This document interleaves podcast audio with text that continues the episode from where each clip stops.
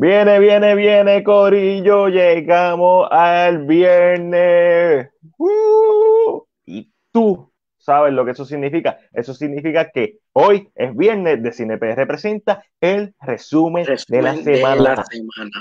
Eso es correcto, Chris, donde te hablamos de todas las noticias relacionadas al mundo del cine, televisión, streaming, services, más importante, hablamos de lo que vimos, lo que está pegado, lo que no está pegado, rumores, etcétera. Y hoy es un episodio súper especial porque celebramos el episodio número 50 del el podcast. Así que si nos sigues, si tú nos sigues en todas nuestras redes sociales, lo puedes hacer. Estamos en Instagram, estamos en Twitter, estamos en YouTube. Y este podcast lo puedes escuchar en Spotify. Lo subimos todos los domingos, tanto en YouTube como en Spotify, Anchor, Google Podcast, iTunes, etcétera. Chris, vamos a empezar hablando de lo que vimos, pero como siempre está la pregunta del día para que ustedes, lo que nos están viendo, la contesten. Y la pregunta del día es la siguiente: ¿Qué película amas, pero todo el mundo odia? Esa es la. Esa es la pregunta. Estamos leyendo, vamos a estar leyendo sus respuestas en la sesión de comentarios y la vamos a estar publicando en el live. Huepa, José. Uh, estamos en vivo. Así que comenten qué película tú amas y todo el mundo, al parecer, odia. ¿Tienes alguna, Cris? Pues mira, sí, yo tengo una película. Eh, se convirtió en mi guilty pleasure. Eh, se llama The Faculty. Yo no sé, yo no sé, o sea, yo no sé si Faculty es una película que todo el mundo odia, pero yo no he escuchado gente que habla de esa tiene película. Culto. ¿Tiene un culto esa película? Sí, culto, tiene un culto. Pues mira, pues vamos. De Faculty. Angelito, Angelito viene ya mismo por ahí. Angelito está de camino. Eh, mira, José nos escribe la, la de original, la de Eric Bana, me imagino. Joel no escribe, escribe Speed Racer de los de los de estos. estoy, pues estoy pensando en Cohan, Bro, en Cohan, Brother, pero no son, son los Wachowski. Las Wachowski Sisters. Ahora son sisters, importante hacer la distinción. Corillo, sigan comentando qué película tú amas, pero todo el mundo odia. Eh, mano, yo me tengo que ir con. No es que la amo per se, pero que me gusta más de lo que le gusta a todo el mundo, Captain Marvel. Captain Marvel a mí me gustó, la vi dos veces, la segunda vez que la vi me gustó más la segunda vez que la vi, la vi después de Endgame, que no tenía como que el peso de ser la película antes de Endgame. Y. ¿O fue Infinity War? El punto es que me, que me gustó bastante. Fue Infinity War, antes de Infinity War. Y. Mano, esa es de las más recientes, pero hay un montón de películas que llevamos. Iron Man 3, a mí me encanta Iron Man 3 y lo hemos hablado en el podcast, que es como que la película más infravalorada de el MCU. La gente como que no entiende, la gente está tan enfocada en The Mandarin que no entienden todo el concepto y la genialidad de la película. Era José nos escribe de las Jedi. A mí me encanta de las Jedi. Cinematográficamente para mí es la mejor película de Star Wars. Chris no le gusta Star Wars, así que era aquí Robert ya escribe Faculty, es, divertidísimo. Y, el soundtrack está bien bueno. Omi, Looper. Looper es buena. Looper, es buena. Mira, José se va con Iron Man 3, José es de los de, los de nosotros y José Denizar también. Eh, es verdad, Iron Man 3, hay un, hay como que un cool following. Encino Man, durísimo. pero, pero, yo creo que Encino Man está ya como que en el culto. Como que no es que la gente la considera mala, ya, ya ha pasado suficientemente tiempo para que la gente como que o no sepa de ella y los que sabemos la consideramos como una película de culto. So, sigan comentando, vamos a seguir poniendo eh, durante el podcast. Pero, Chris, vamos a hablar de lo que vimos rapidito. Este, yo no sé si la llegaste a ver. Bueno, sí sé, porque estamos hablando de eso. Project Power estrenó hoy en Netflix con Jamie Foxx, Joseph Gordon-Levitt y Dominic eh, Fisherman, si no me equivoco. Sí. Fishman. La rapera. Es que la rapera. Eh, no vamos a dar spoiler de Project Power. Yo la vi completa. Chris la vio una tercera parte. Chris, ¿qué te pareció lo que viste? Pues mira, como estábamos hablando ahorita antes del podcast, el concepto está bueno, pero siento que que no me atrapo. Yo pensaba que esta película iba a tener buenas eh, secuencias de acción. No es que tiene malas, es lo que vi, pero no me atrapo, no me atrapó y creo que fue lo, eh, en balde a lo que diste, que fue parte en el guion, que es como que muy vago. Mano, sí. Este, yo la vi completa y mi problema con la película no es el elenco. Yo sé Gordon Levitt, Jamie Foxx y Dominic la partieron. Ellos hicieron muy buen trabajo. Mi problema es el guion. Este era como una premisa tan buena para hacer algo más impactante y a diferencia de películas como Extraction y Olgar, que son las más destacadas que han salido en Netflix en los últimos meses, que tienen algo que te dejan hablando de ellas, por ejemplo, Extraction, pues tiene la escena continua, pseudo continua de acción, que está en la madre, tú puedes decir, diablo, técnicamente eso está brutal. Eh, Olgar tiene los personajes, excelentes personajes, con diálogos buenos. Esta película se queda bien corta en su libreto y, y eh, en esa parte entiendo que decepciona. So, realmente se deja ver, es como para ver un domingo con, con dulce, snack, refresco con tu pareja, pero no es como para verla par de veces. La, película, pasó, la película pasó de verla un jueves eh, de estreno a verla un domingo en Telemundo. O sea, así Papi, sí. Sin editar HD.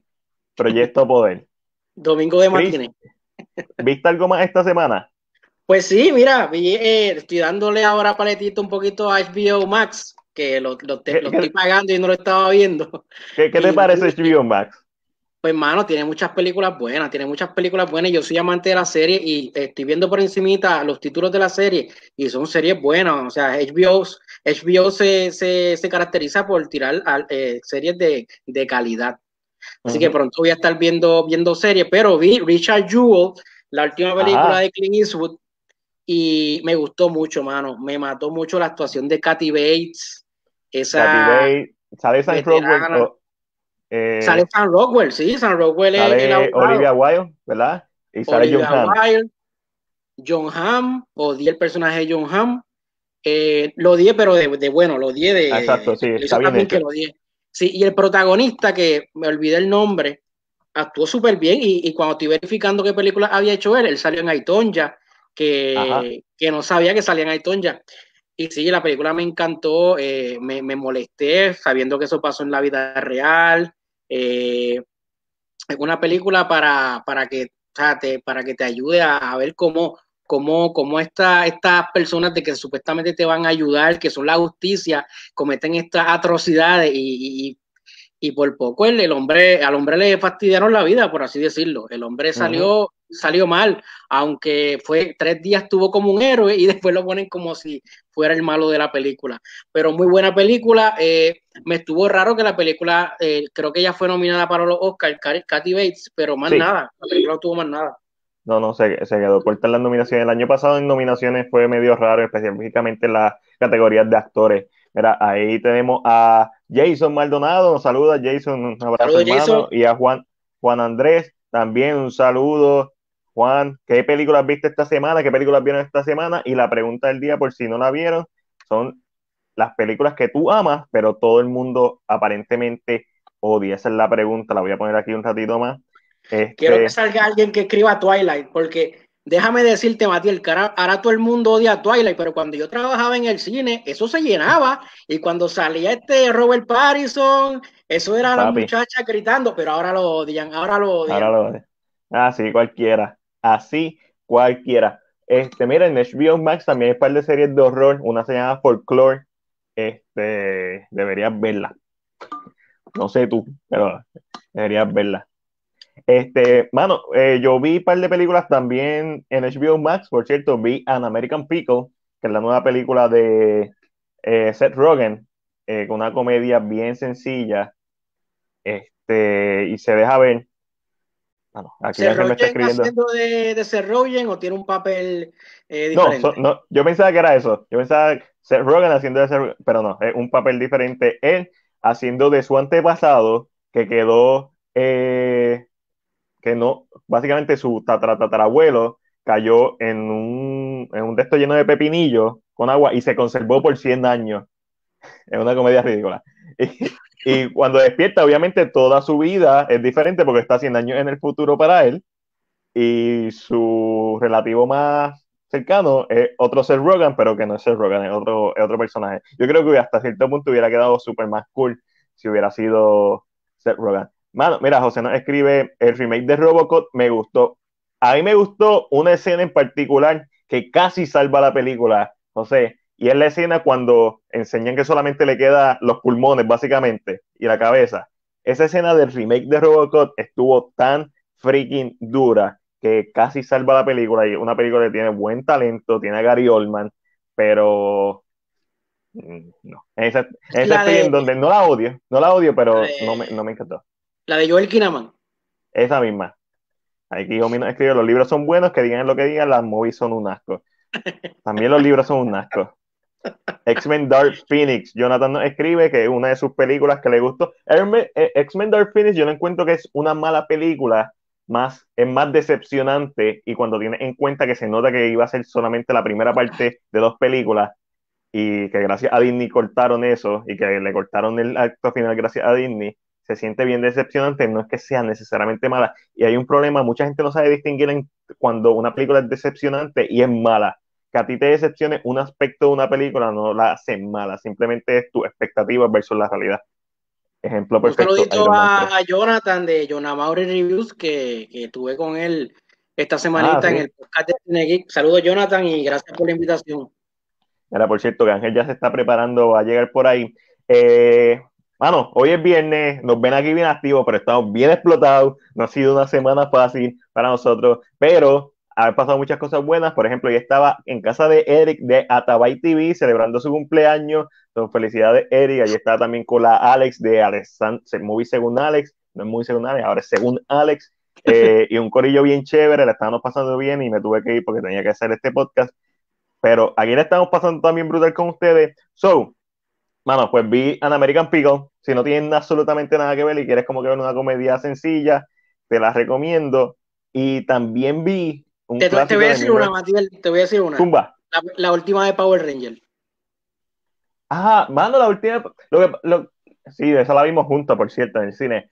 A mí me gustó menos el último acto. Me gustaron los personajes, me gustaron los actores, me gustó la estética de la película, pero se eh, por ejemplo, el personaje de, de Rita, eh, la actriz que se me olvidó, Elizabeth Banks. Elizabeth, Banks? Elizabeth Banks, sí. Eh, ella estaba actuando en la serie de los 90 y todo el mundo estaba actuando en una película del 2015 para adelante, una película nueva. Ella estaba haciendo una caricatura de personaje. Este, y eso le, le, restó mucho a la película. Y el último acto, mano, que le dieran una bofeta y la mandaran a la luna, es como que, mano, podía hacer algo mejor. Mano, y el, y el, y el, villano tenía que ser Sir, ¿es que se llamaba? Sir. O Sword. No sé, pero Ángel no, Sole, Sole, Ángel nos puede decir, Ángel, ¿cómo se llama el villano de, de, de Power Ranger? Para mí es Z. Se supone que el nombre, se supone que el nombre sea Sword. se supone. Pero es Z. Para mí, yo que era un nene de teta, por decirlo así, era Z. Y mi gente, llegué, perdonen, sé que me extrañaban, estoy aquí ya cogió color. aquí a tiempo. Ya cogió color el podcast, ¿ves? Faltaba tú. Usted ha notado, mira, mira, esta camisa es una camisa de salir, no una camisa de podcast. Crispy Kreme, ahí ya tú sabes. Crispy Kreme en la casa. Esa es la escena ahí. ¿De qué están hablando? Estamos hablando de esas películas que tú amas, pero aparentemente todo el mundo odia. Mi problema con esto es que yo creo que lo que yo amo son estas películas de culto, que realmente hay un grupo que adora este tipo de películas. Este, y este, mi caso es, por ejemplo, Cuyo, que cada vez que digo a la gente que me gusta, que me gusta Cuyo, me mira con unos ojos, pero creo que es por al que no le gustan las películas de horror, le gusta Cuyo. O sea, es que este tipo es como una caja de sorpresa. Eh, otra cosa, por ejemplo, eh, Cats a mí me gustó Cats, pero yo creo que es en general yo, como persona. Este. The Horror Picture Show. Que él. Ah, pero, pero creo que son estas películas que son hechas de culto y siempre hay un público para eso. yo creo que por eso es que yo no soy una persona que digo, me encanta esta película. Es. A mí, pero si puedo decir una película que sea mala, eh, cualquier película de Matías, que yo, yo me la disfruto cuando está Yo me la disfruto cuando sale Madía, pero realmente no es una buena película. Tiene una habilidad de que a mí me gusta una parte de la película. So, maybe es eso. ¿Tú sabes cuál, ha- cuál ha sido la única actuación que me ha gustado de Tyler Perry? Cuando salió en Gone Girl. a mí no me gusta Tyler Perry, mano. Las películas de él. Es que, mira, No me ¿sabes gusta. lo que pasa con Tyler Perry? Yo creo que lo que pasa con Tyler Perry es que él- yo creo que él tiene talento escribiendo historias buenas eh, y no sus películas, pero las historias, lo que está escribiendo es bueno, pero no las sabe ejecutar, porque muchas de estas, por, por ejemplo, yo he visto películas de Tyler Perry, o no películas de Tyler Perry, sino muchas obras de teatro de Tyler Perry, de donde sale María originalmente, que son muy buenas. Él es novelista. ¿Cómo es? Él es novelista. Sí, porque cuando él escribe, lo que pasa es que cuando él escribía esta obra sobre Madía, Era todo alrededor de ella. Ella era uno de los personajes que tenía que estar siempre. Ejemplo, eh, pasó un problema en la cárcel, Ok. Madía iba a estar y tenía que... Y si tú ves su obra, que no- originalmente eso es lo que él hace, Madía se convierte en un personaje de cine después de que Ok. sus obras salían. Sus obras tienen, aunque son obras normales, que son eh, vagas, porque una obra tiene que ser larga por- de, de por sí. Tú no vas a pagar para ver una obra de una hora. Si yo pago por una obra de una hora, me voy a molestar. Claro. So, y tiene unos mensajes bien, y uno de los mensajes que yo siempre he tenido sobre Tyler, eh, Tyler Perry ha sido de ahí. Uno de los mensajes que yo siempre he usado en la vida general han sido de sus consejos, por decirlo de esta manera. So, yo creo que en parte Tyler ¿Me Perry estás diciendo jaló- que Tyler Perry es mejor psicólogo que actor? ¿Eso es lo que estás diciendo? Eh, Gracias, gracias. Amén. Eso era. No lo quería decir, pero hay, hay, hay momentos que tú ves. Lo que pasa es que, mm, es que no sé cómo explicarlo porque yo no soy religioso, Ok. pero mu- muchas veces este tipo de obras que él hacía tenían un toque religioso, Mm, porque siempre había gente Sí, él es, religiosa él es alrededor, cristiano, exacto. alrededor, pero María no es religiosa. Si tú notas cuando ella empieza a hablar, empieza, uh, because the Bible says that if you walk in the path of darkness, something is going to happen to you. Tú notas que María no es religiosa, porque tú lo notas, pero Ok. Tyler Perry lo es.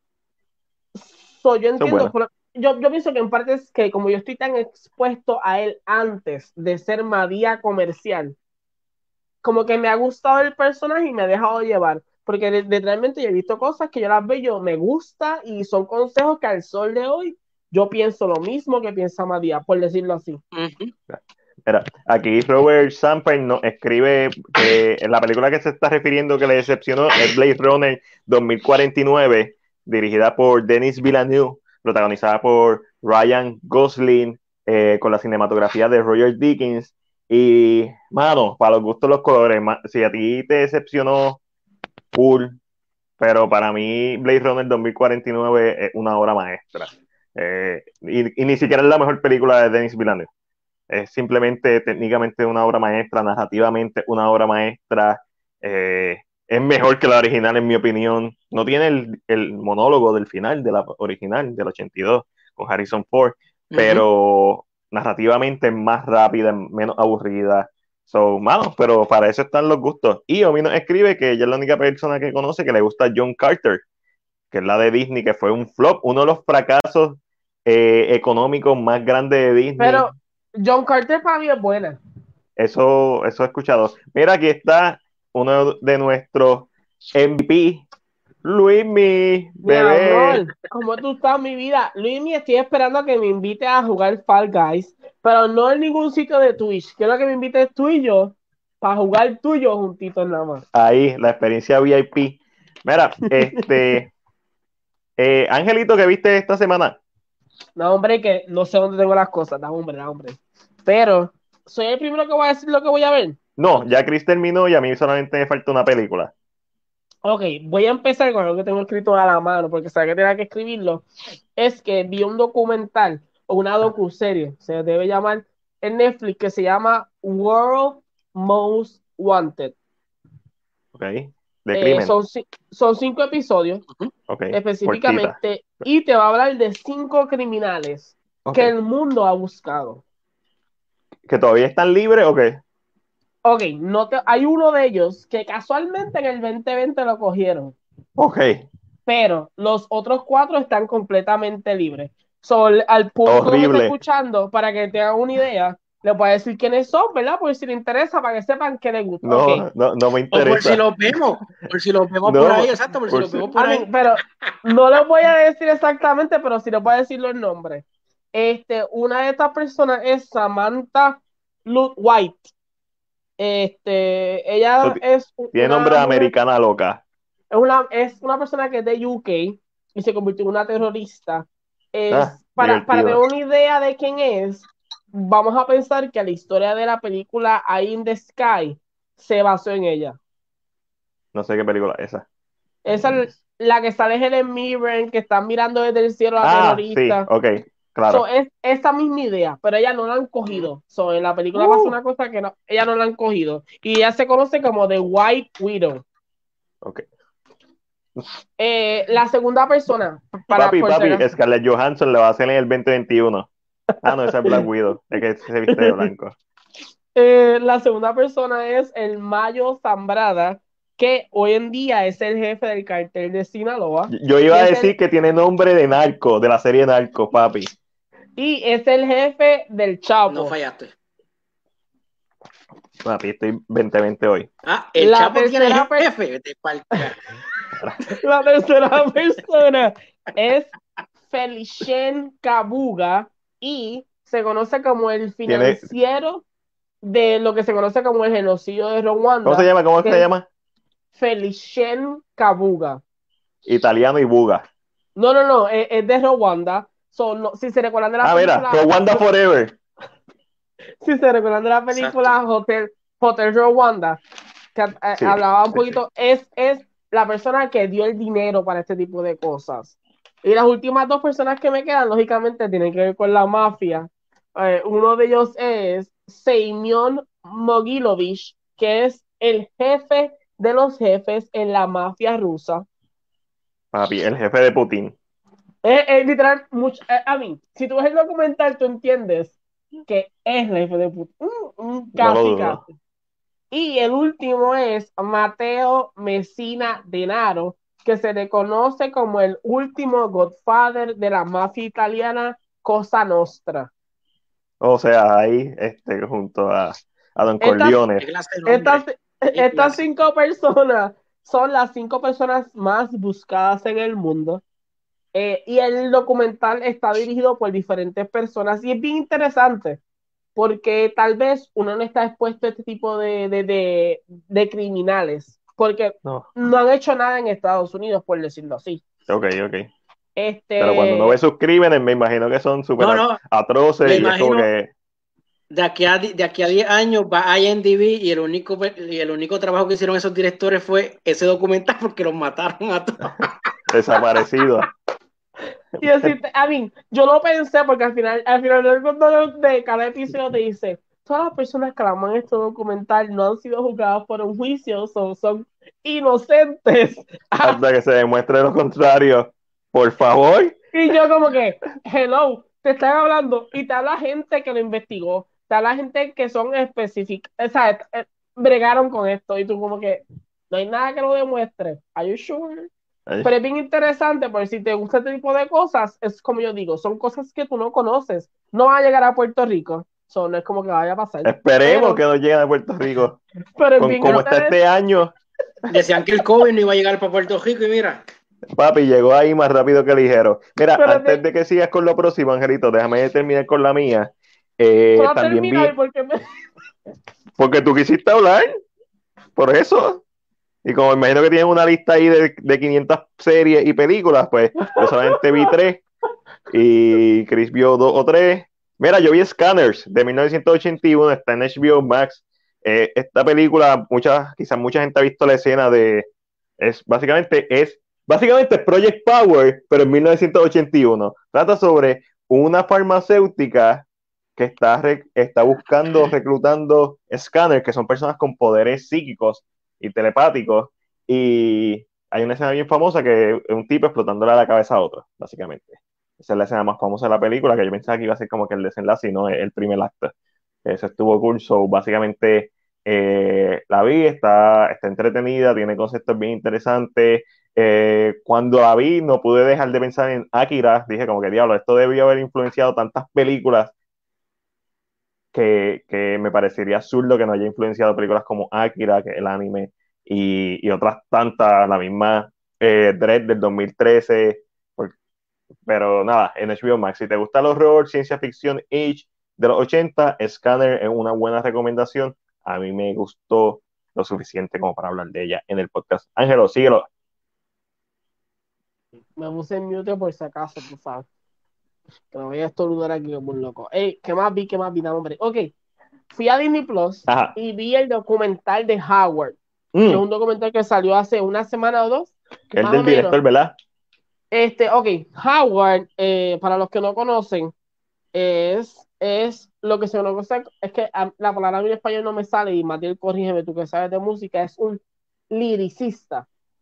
Es un, un, letrista es la palabra, es la traducción correcta, pero nadie usa esa palabra, un escritor de canciones. Exacto. En eh, esto se usa mucho, por ejemplo, los que son fanáticos de musicales, en un de la letra específicamente. Está, quien escribe la letra y quien escribe la música, del música el compositor. específicamente. Eh, para, para, los que no lo con, ah, los que no saben quién es específicamente, eh, él es quien escribe la letra de La Sirenita, eh, Beauty the Beast, y escribe una de las, canciones más populares de Aladino, como Friendly Me, eh, Arabian Nights, que son las que uno conoce. Lógicamente, él trabaja este tipo de cosas con Alan Menken, que al sol de hoy es uno de los mejores eh, compositores de Disney, por decirlo así. Porque ha compuesto los mejores éxitos de él. Eh, pero una de las cosas que aprendemos en este musical y que yo creo que encuentro bien interesante es que él muere a los 40 años de, eh, de, SIDA.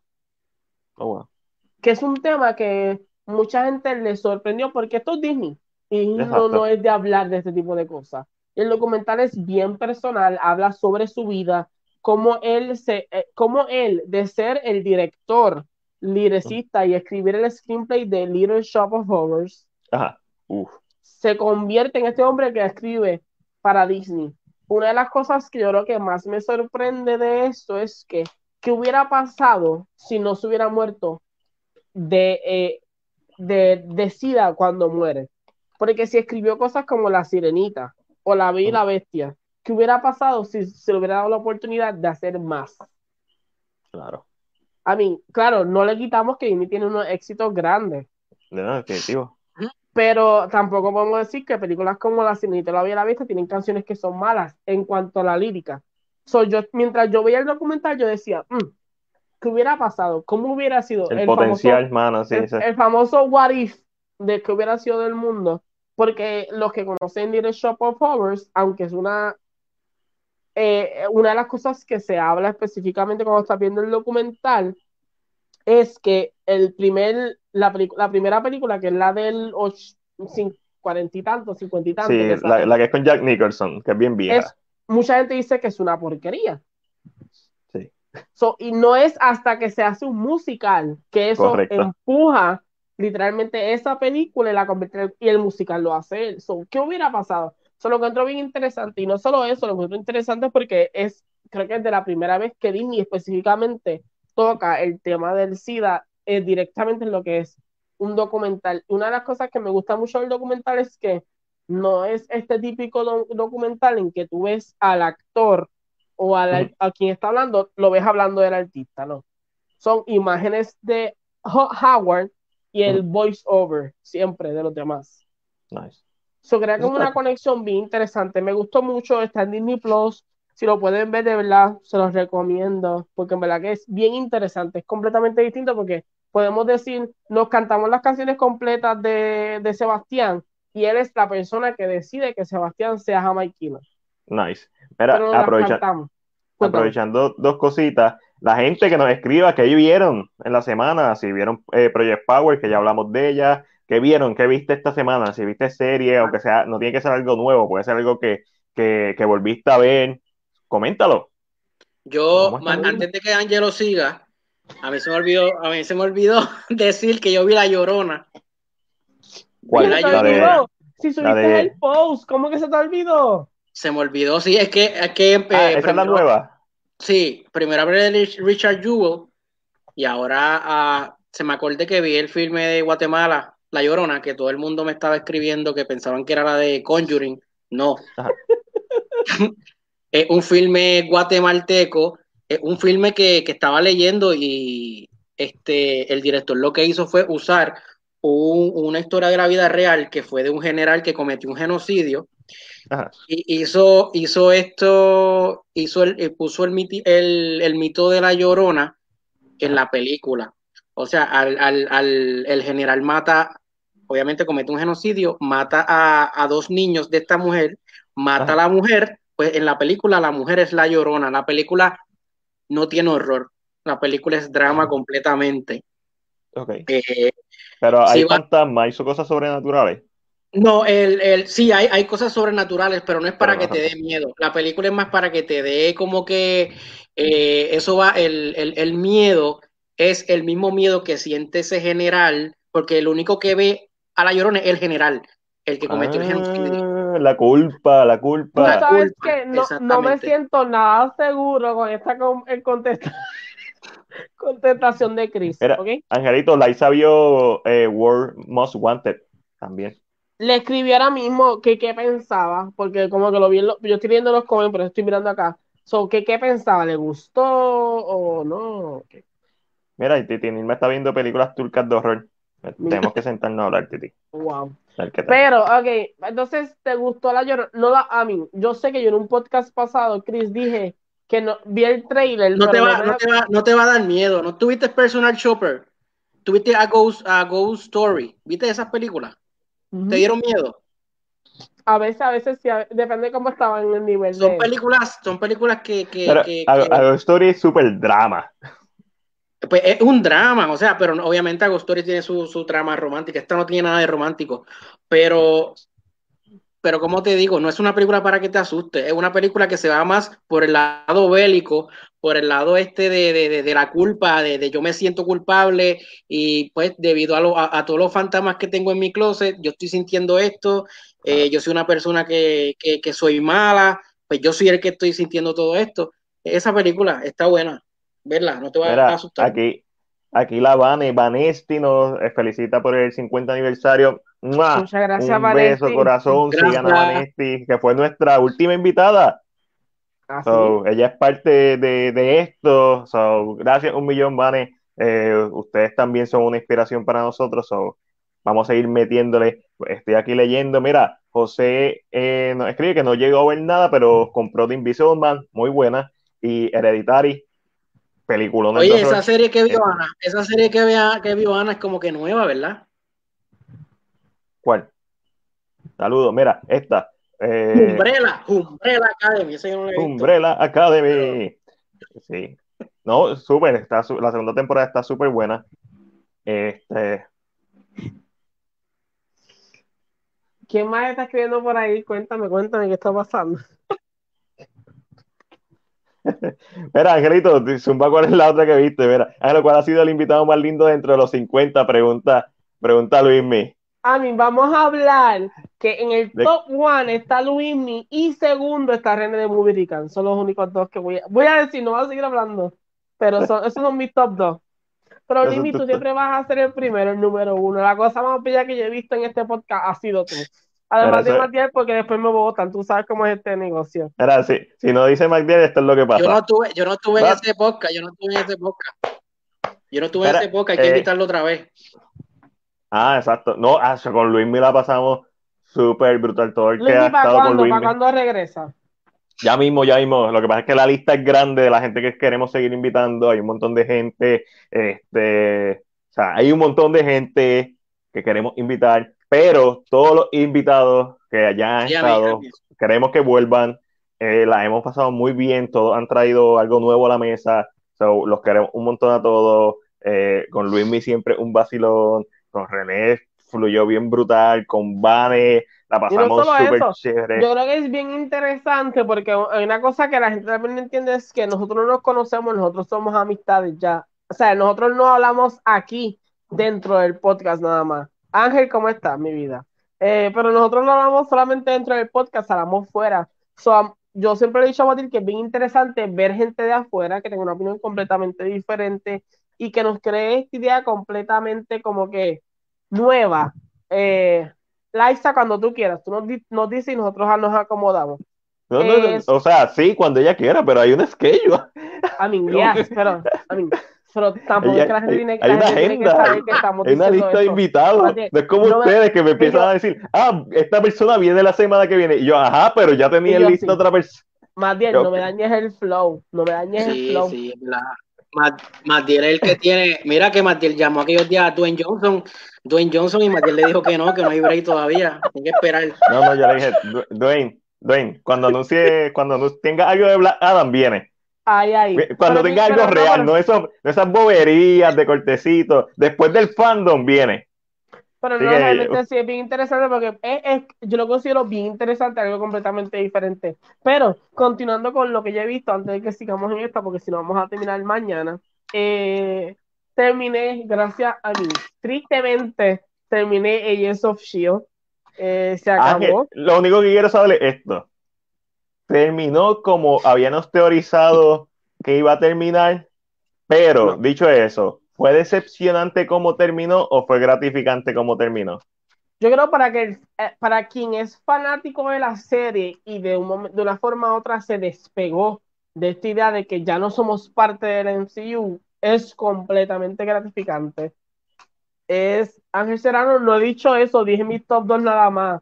So, pues, tampoco te sientas así no, no, no, todo, todo, el mundo va a volver. Todo, todo, el mundo va a volver. Todos ustedes están cabrones. todos los invitados, de una u otra forma, la hemos, eh, ya sé, o sea, todo, es que todo. Yo no puedo decir de un invitado que yo diga, diablo, esto fue un boquete. Eh, Ángel, hablamos un cojón de ah, lo, que, lo pasa con Ángel es que Luis, Luis, me preguntó quién era el más lindo, so, tú sabes que no puedo dejarlo a él fuera de esa posición. So dije dos nada más, pero si después hago una lista entera, top 1, mm. top 2, top 3, top. So, Ángel, tranquilo. Yo, soy como la mamá esta que miente que dice que los ama a todos por igual. Pero es mentira. Yo los amo a todos por igual. Yo tengo mi favorito. Tiene, su favorito. Siempre. Claro, el, siempre. el favorito, el favorito de Madrid siempre he sido yo. Lo que pasa es que nunca lo que yo decir. Nah. No vengas porque mañana. Eso que dice José, eso que dice José es cierto. Bien duro. Mira, para la gente que nos está escuchando, José pone Mac es, Mac es el promotor, pero Ángelo es el bouncer que sigue metiendo gente al lugar ahí a toco. Para que sepa la gente, tanto Ángelo como yo venimos de París, llegamos al podcast ahí a duras penas. Ahí Chris está explotado del trabajo. estamos aquí, mira, esto es lo que queda de nosotros. So, vamos, Ángel, vámonos bien al garete. Termina bien la lista esa de que viste. ¿Qué carajo viste? Pero si tú no me has dejado terminar, Señor Jesucristo, te estaba hablando. Ah, pero antes de que siga, se me olvidó que vi. No, mentira. ok, pues mira, para hacerlo un poco más rápido, te vi Agents of Shield. Eh, la pregunta que me hizo más tiene un poco válida. Para los que están buscando algo que se compare con MCU, no. No hay nada directo, pero si eres fanático de la serie como tal, es un final completamente que te llena, te sientes contento, un poquito triste por el final, pero es suficientemente bueno. Sí, entendemos que una de las cosas que no presentaron fue que hay varias líneas del tiempo. Nice. O, uh, que no es, es bien difícil pensar que no sean parte del MCU porque pues puede ser de cualquier otra línea. eso es una de las cosas. Si te gustó, en verdad, a mí me encantó, el que le gustó, yo mañana sábado estoy como a las 8, 8 y media, tiene un live aquí en Cine de PR hablando ah, sobre pues, el final. Mira, este, antes de que siga, ahorita mencionaste los what if. La gente, quiero que la gente nos escriba what if, o sea, para que no sepa que el concepto de what if es como que, ¿qué pasaría si, por ejemplo, qué pasaría si hubieran hecho una película buena de Super Mario Bros. en los 90? ¿O qué pasaría si si eh, los Spider-Man de Tommy Maguire y Andrew Garfield fueran parte del MCU. Que comenten qué, qué, qué, qué historia ustedes han pensado como que, oh diablo, me gustaría ver una secuela de esta película, o me hubiera gustado que integraran esto, esta otra película en esto, me gustaría que esto fuera un crossover, por ejemplo, en What If que está bien loco, que es que eh, que eh, McAllister, este, Honalon, creció para convertirse en, en Jigsaw. Es un, Exacto, fan, es un que-. Exacto, como que jueguen con su imaginación. ¿Qué se imaginarían? ¿Qué pasaría? Yo siempre he pensado que, que Seven y, y, y Saw podrían hacerle un mismo universo. Sí. Ángel, ¿qué viste? ¿Qué viste? Yo, se me, me acabó de ir lo que vi. Bendito sea el Señor Jesucristo, protégeme de la maldad y ¿Viste del un drama? mundo. Ok, eh, ¿qué vi? ¿Qué vi? Eh, vi una película que es de baile que está en Netflix que se llama Feel the Beat, es con Sofía Carlson, muy interesante, Uh. muy buena, pero es una película de baile, una película más de baile que toca todos los clichés. Eh. Otra cosa que vi fue una película china que se llama Double World, que interesantemente una película que China iba a tirar en sus teatros, pero de- debido al coronavirus la tiraron específicamente en Netflix o un streaming service. ¿De qué trata esa?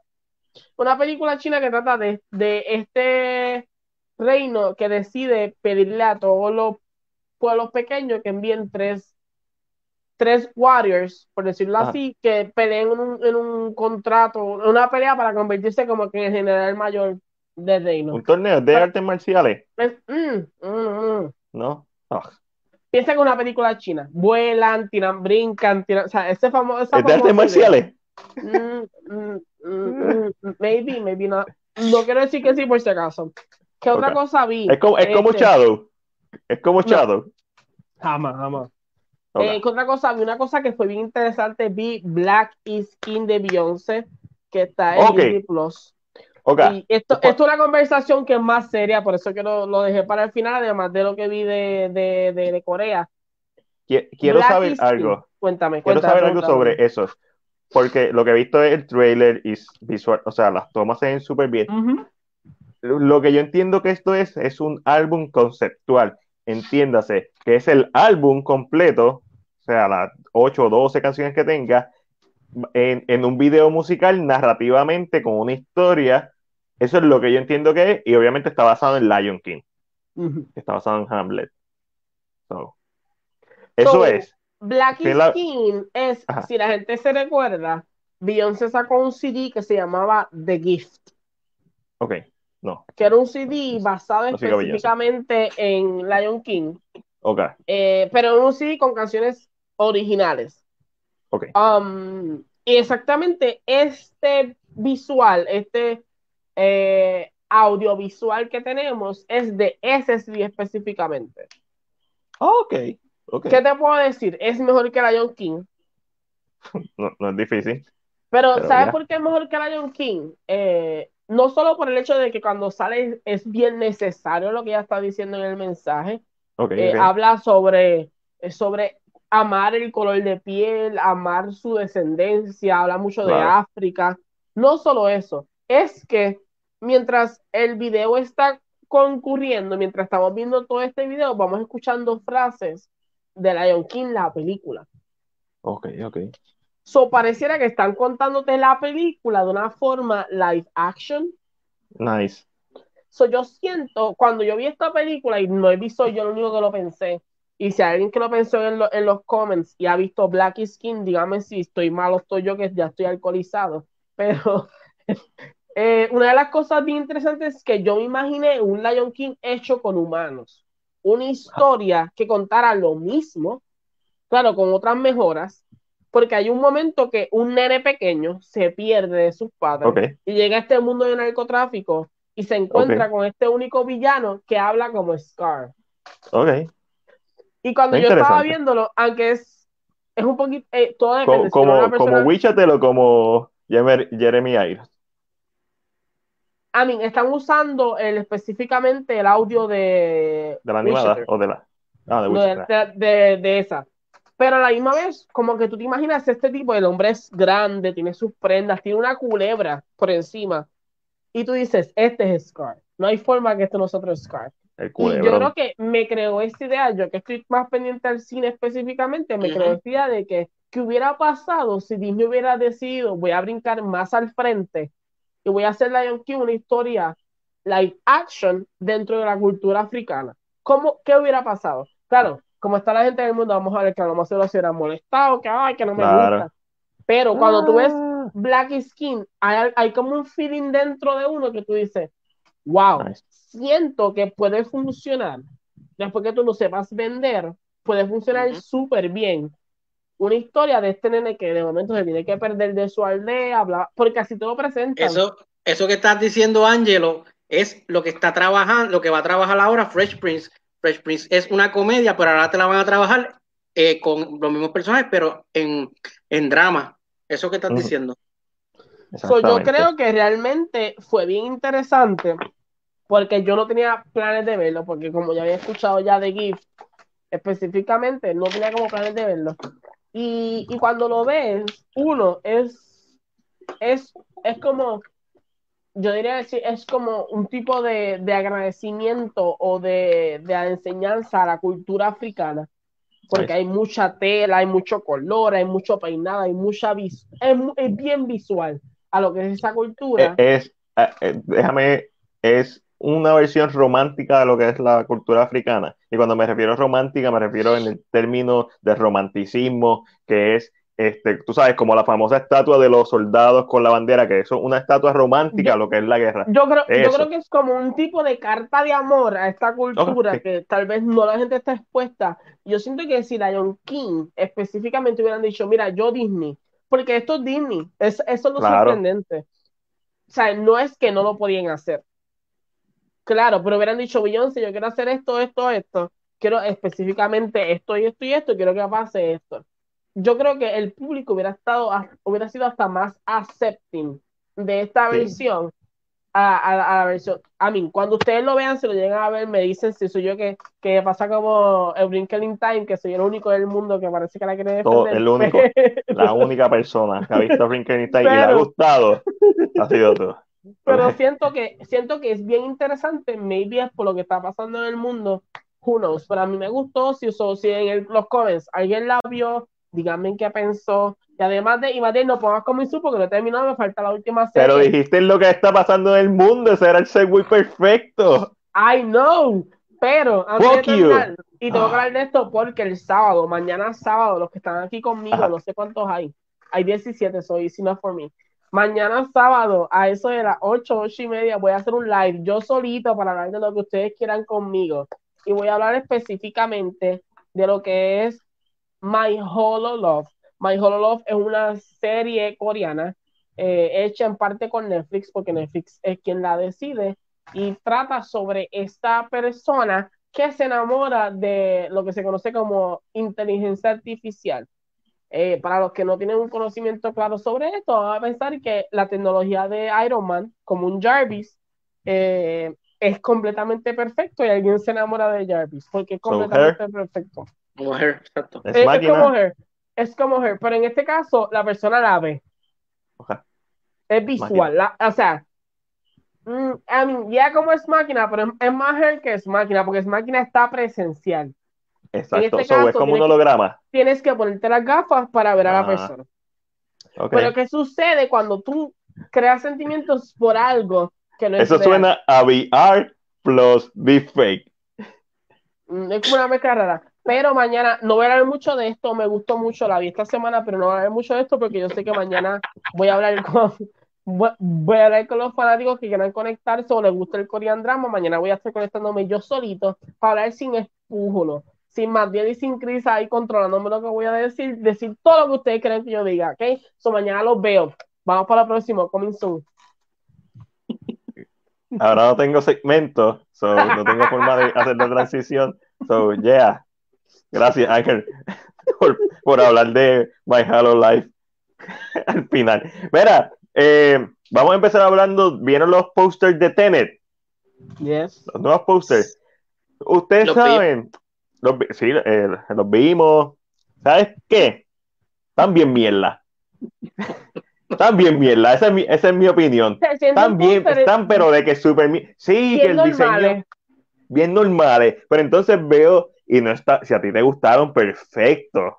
Eso está súper brutal. Para mí están bien mierda. Que sí, que tiene esta en diagonal, que eso estéticamente es pleasing, pero bueno, eso para mí eso parece el estilo de la película con un retoque ahí.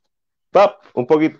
A mí no me gustaron un carajo. Esos posters de Tenet están bien mierda. Y yo pienso que la gente está tan obsesionada con Tenet que hasta la mierda que tiran la ven como si fuera oro. Una plasta de oro sigue siendo una plasta de mierda. Claro.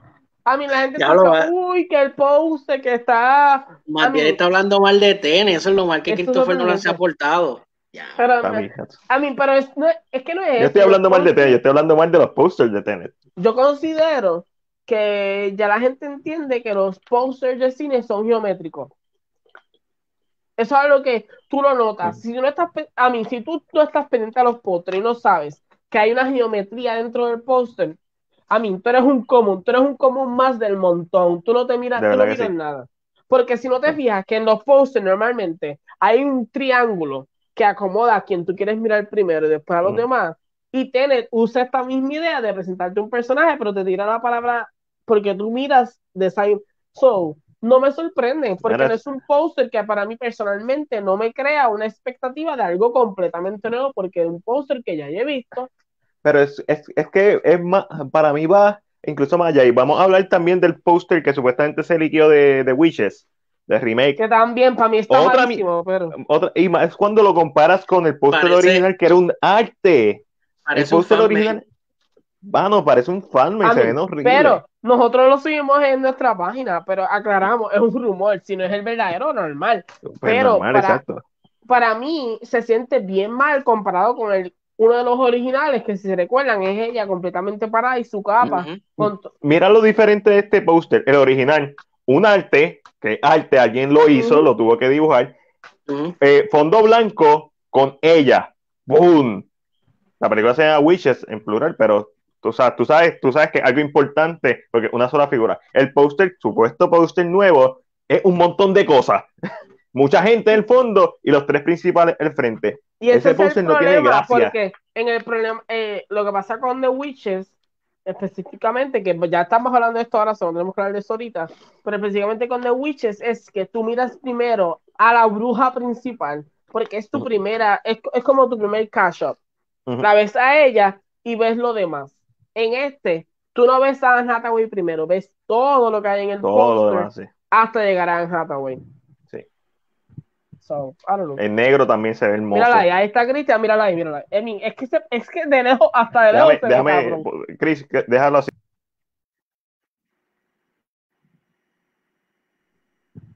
Es un post y hay un ratón, so, mano, y en el póster nuevo hay ratones, pero no tiene, no tiene el mismo efecto. Este, uno de mis posters favoritos, mira, póster, y no, y no es que tienes que ser un mega póster, el póster de Alien es legendario es solamente el huevo del, del, del facehugger. El póster de Halloween es legendario. El póster de este el póster de Blaze Runner, el póster de The Thing, el póster de E.T. O sea, eh, yo pienso que el, el arte de hacer póster se ha perdido.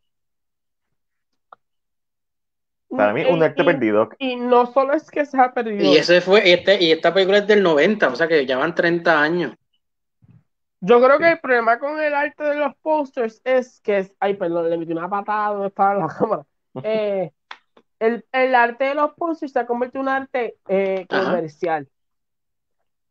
Yo creo el que Photoshop antes, vino a joder todo.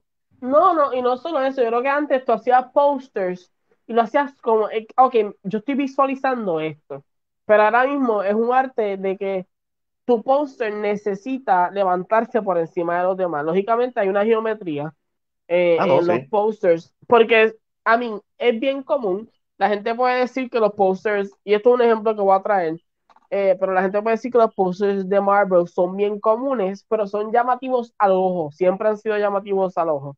Que no importa dónde tú estés parado, siempre es el, el primer poster que vas a mirar. Por eh, el, el, problema de los posters de Marvel no es, no es que estén mal hechos, que todos se parecen. El problema es, la acumulación. y, pero eso es que yo digo, creo que se han convertido llamativos porque hay una mentalidad de que colores como el anaranjado, el violeta, Verde. Eh, son los colores que el ojo siempre va a, virar la cara. Como pones un póster blanco, la gente no va a mirar el póster. yo creo que la, lo que ha pasado con los posters últimamente no tiene que ver con el arte o la habilidad de las compañías, sino tiene que ver más con, ok, ¿qué la gente mira? ¿Qué la gente busca más? ¿Qué póster llama más? Y lo has notado. A mí es parte, eh, es parte de la narrativa. Si tú te sientas al sol de hoy y cualquiera que esté en los comments y no esté conmigo, se puede sentar conmigo si quiere a pensar sobre esto y hablar sobre esto. Pero si tú te sientas al sol de hoy y miras los comments, siempre vas a ver que hay una geometría dentro de cada póster, hay una posición específica entre cada póster, el tamaño de las caras en los posters siempre es el mismo normalmente. Eh, si tú quieres que Iron Man... ¿Tú, te recuerdas cuando había una tendencia de que ponían como que caras flotando random? Y me estoy específicamente pensando en uno de los posters de War of the Planet of the A o no, Down of the Planet of the A hizo, hizo un póster que era horrible porque era una literalmente una cara flotando de uno de los actores se sentía ahí súper como un sticker pegado ahí a todo cojón. Pero normalmente en ese aspecto, tú, es algo que yo le digo a mis amistades muchas veces, ok, mira la cara, mira el tamaño, compara ese tamaño con las demás caras. Marisol, no, no me supervise mucho porque no estoy en condiciones. Eh, pero mira el tamaño, mira exactamente cuán grande es la cabeza. Eh, por ejemplo, y el mejor ejemplo, eh, a mí, y no es, mm, la gente va a decir que soy un Marvel fanboy, pero el mejor ejemplo es Infinity. Fuck you before I forget. Eh, el mejor ejemplo es Infinity War. Thanos es más grande que todos los demás. Y eso está bien porque... porque tus ojos tienen que mirarlo a él primero. So, cuando tú haces un póster, siempre analiza la geometría dentro del póster. Mira, lo que yo hago, yo cojo la tableta, un ejemplo, yo cojo la tableta y la bajo, y en la tableta trazo líneas. Miro el póster y digo, ok, en el de Tenet específicamente, la línea es específica, él tiene este tamaño, qué color está en las esquinas, porque de esa manera tú sabes cómo están vendiendo específicamente el póster. Y eso es una cosa que yo entiendo que la gente, y más al sol de hoy, debe entender. Tú no puedes ser un fanático más, tú no puedes ser un fanático más casual. Entiende el negocio, entiende qué está pasando. Porque después vas al cine, ay, qué película tan mierda ay, pero el póster estaba brutal, pero tú te comiste el póster cuando lo viste, pero es porque no supiste entender que te estaba metiendo el póster a toda costa. So, yo creo que esto es un arte que se perdió, porque yo encuentro que el arte de hacer pósters a mano, de dibujos, se perdió hace mucho. Pero se convirtió en un póster comercial, se convirtió en un póster. Eh, yo te voy a enseñar. Eh, Zumba, Chris. Chris, ¿te congelaste? Sí, Chris se congela. En lo que Chris vuelve, Chris me da el thumbs up cuando vuelva. Ah, ahí está. Pero, es muy cierto. Em, eh, es, como que. Va, va. Chris, eh, ah, yo te veo, pero. Cuenta, Chris, estamos aquí. No se vuelve a frizar. Vamos a ver, un poquito, un poquito más para frente, Chris, que no veo bien. Te digo ahora, ¿qué estoy viendo? Scotland, Scott, Shot Color, Snitch. Exacto. Papi. Eso es una de las. Mira eso. Eso es un ejemplo sin ser un. Shot Carter y Snitch. Eso, es un ejemplo. Es del mismo, es, del mismo director. Mismo director, mismo actor. Películas súper diferentes, en súper años diferentes. Exactamente en la misma pose. ¡Wow! Yo no sabía eso. O sea, sí me lo imaginaba. Eh, pero esto es como lo mismo pasó este, con los efectos visuales y los efectos prácticos específicamente, para mí el mayor problema de los posters hoy en día es que no, no hay arte, simplemente otra estrategia más de, de, mercadeo, que está bien, porque al final del día tú lo que quieres es que la gente vaya a ver la película. Eso miren estos posters, a mí, son varias películas, está, hay películas que no son de este país, pero de, una idea de lo básico que está pasando. Ustedes ven entre estos posters. Caras, caras, caras con los ojos, con una parte tachada como si fuera arrancado algo. Eso también lo usó Batman v Superman. Esa es la narrativa. La gente se cree que los pósters se hacen, ay, que no. Los pósters no son originales, los pósters estudian el mercado y tienen que saber qué vende mejor. Así de sencillo, siempre ha sido así. Lo que pasa es que el público general, el público casual, no está pendiente de ese tipo de cosas. pero ¿por qué funcionan? Porque son llamativos. Sí, el póster ya tiene su estilo, ya, ya hay unos estilos que, que, que, que se diferencian del otro. Lo que pasa es que el póster es la, antes de tú ver la película, tú tienes que buscar algo que te llame la atención primero. Y qué mejor que verle esa foto. Ah, mira, por eso es que los de Marvel eh, agarran mucho a la gente porque son bien llamativos, son bien coloridos y obviamente te tienen los superhéroes ahí. Exactamente, es como ellos, colorido y genérico. Y, este... y, no solo eso, creo, para como para terminar el tema, porque si no Matilde me manda a matar y me saca del chat. Este, no, no. Pero subconscientemente, si tuviste una película buena que tenía el mismo póster, vas a regresar. Claro. Así es sentido. Eh, mi problema con estos pósters no es necesariamente que es la falta de arte, la, que se vean genéricos, que obviamente eso tiene su función, pero es, no es ni, ni, siquiera son los de ahora, son los de los 2000 que era este, este momento en donde empezaron a dejar de usarlos para usar más cosas hechas en computadora. Y es lo mismo que pasó con la mayoría de las películas con efectos visuales de los 2000. Los efectos se veían mierda, los pósters se veían mierda porque parecían stickers pegados. Eh, y la ha pasado a películas modernas, pero hay espacio para todo. Mira, hay posters que están en la madre. Blade Runner eh, 2049 tuvo unos posters que estuvieron espectaculares y fueron posters que no fueron hechos a, eh, a, mano, o sea, no fueron hechos por eh, por un artista gráfico tradicional que, que lo pintaba. Pero, mira, y hablando de Blade Runner, ¿y por qué estoy hablando de Blade Runner? Porque Jared Leto era el villano de Blade Runner 2049 y Jared Leto volvió a aparecer en las noticias ya que va a protagonizar la tercera película de Tron, la saga Tron, que empezó en 1982, creo, con Tron. Correcto, correcto. ¿Verdad? Y después, si no me equivoco, la segunda, Tron Legacy, que debe ser del 2016. ¿Qué mejor ejemplo? El póster de Tron 82 que el póster de Tron nuevo. Son el mismo, es la misma imagen. Es la misma cosa. Pero eso hace sentido, porque Tron Legacy es literalmente la película que pone el Legacy en los Legacy sequels. Tron Legacy es 2010. 2000, oh, wow. No, se siente tan vieja. La tengo que volver a ver, la tengo ahí en mi watchlist de Disney Plus. Pues van a hacer una tercera parte eh, y va a ser Jared Leto el protagonista. Y de momento sale todo este hate por Jared Leto que yo no sabía que la gente sentía. Sí, sí, pero es como que. Que lo odia por, por, por el, por el guasón. Por lo más seguro, porque son casuales. Porque son gente del montón que no puede entender que un actor no tú no te va a gustar su actuación si solamente viste tres minutos del actor en la pantalla porque le cortaron los otros 25 que tenía.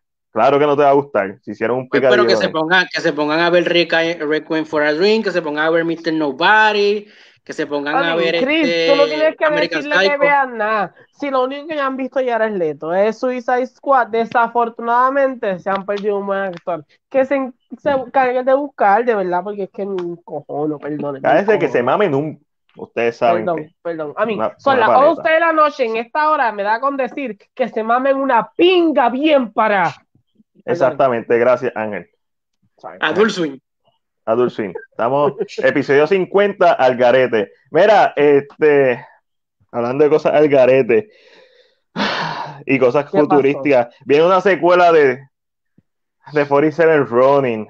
Yo no la vi el flop del 2003. ¿Sabes lo que me molesta de esta película? 47 Running está basado en una historia de, tradicional japonesa, una historia heroica, y la convirtieron en esta película de fantasía mierdosa, que lo único bueno que tiene es Keanu Reeves, que Keanu Reeves no es un actor bueno. Yo no sé por qué la gente sigue pensando que Keanu Reeves es un actor que todo el mundo ama, yo lo amo, yo veo todo lo que él hace, pero no es por su nivel de actuación. él tiene papeles como mío, como John Wick. más por, el ser humano que es que por, lo, que por el actor que es.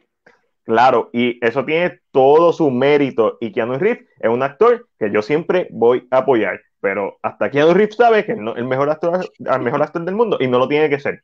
Esa es una realidad.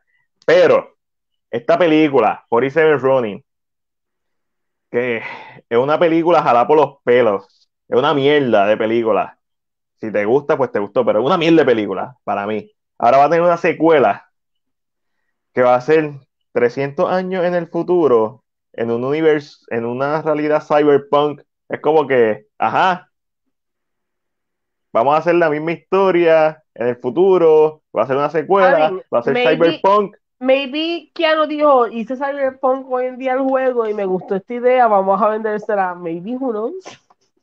¿Sabes qué? Que es lo más triste que posiblemente sea mejor que la película original.